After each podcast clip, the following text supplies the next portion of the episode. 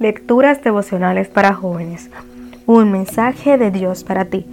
Cortesía del Departamento de Comunicaciones de la Iglesia Adventista del Séptimo Día en Santo Domingo, capital de la República Dominicana, en la voz de Jacqueline Enríquez. Hoy, 7 de enero. Dios estaba con él.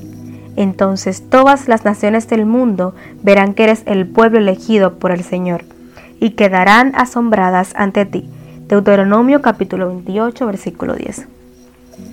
Durante muchos años aquel anciano, misionero, había predicado el Evangelio en la región. Todos en la comunidad lo reconocían como un hombre consagrado al servicio de Dios, pero últimamente las cosas se estaban complicando en la zona, ya que los grupos al margen de la ley habían decidido ubicarse en aquel lugar para desarrollar desde allí sus actividades ilícitas. Cuando el nuevo comandante de ese grupo se percató de las constantes visitas del misionero, decidió mandar a un grupo para hacerse un reconocimiento de la situación. Estos combatientes se hicieron pasar por personas comunes de la comunidad y asistieron durante varios fines de semana a escuchar la palabra de labios de aquel misionero. Al principio, su propósito era conocer mejor a ese hombre, a quien todos apreciaban y escuchaban con atención. Pero poco a poco algo comenzó a cambiar en ellos. El poderoso mensaje fue calando en sus mentes y corazones. Cuando el comandante se dio cuenta de que las enseñanzas de aquel predicador chocaba con la ideología que quería implementar en los habitantes de la región, decidió silenciar esa voz para siempre.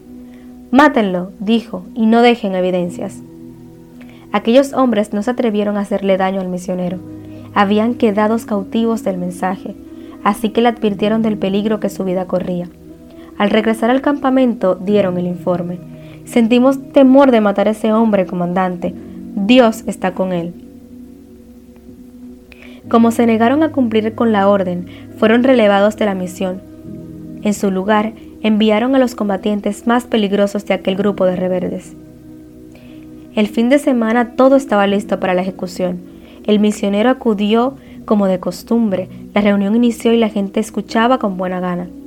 Entonces aparecieron los hombres armados y encapuchados, tomaron al misionero y lo llevaron a una zona boscosa para ultimarlo.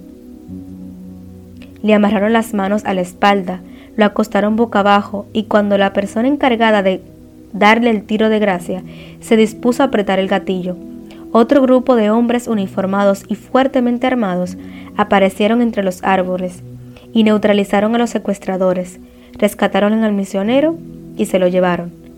¿Sabes quiénes eran ellos? Eran los que se habían negado a matarlos antes.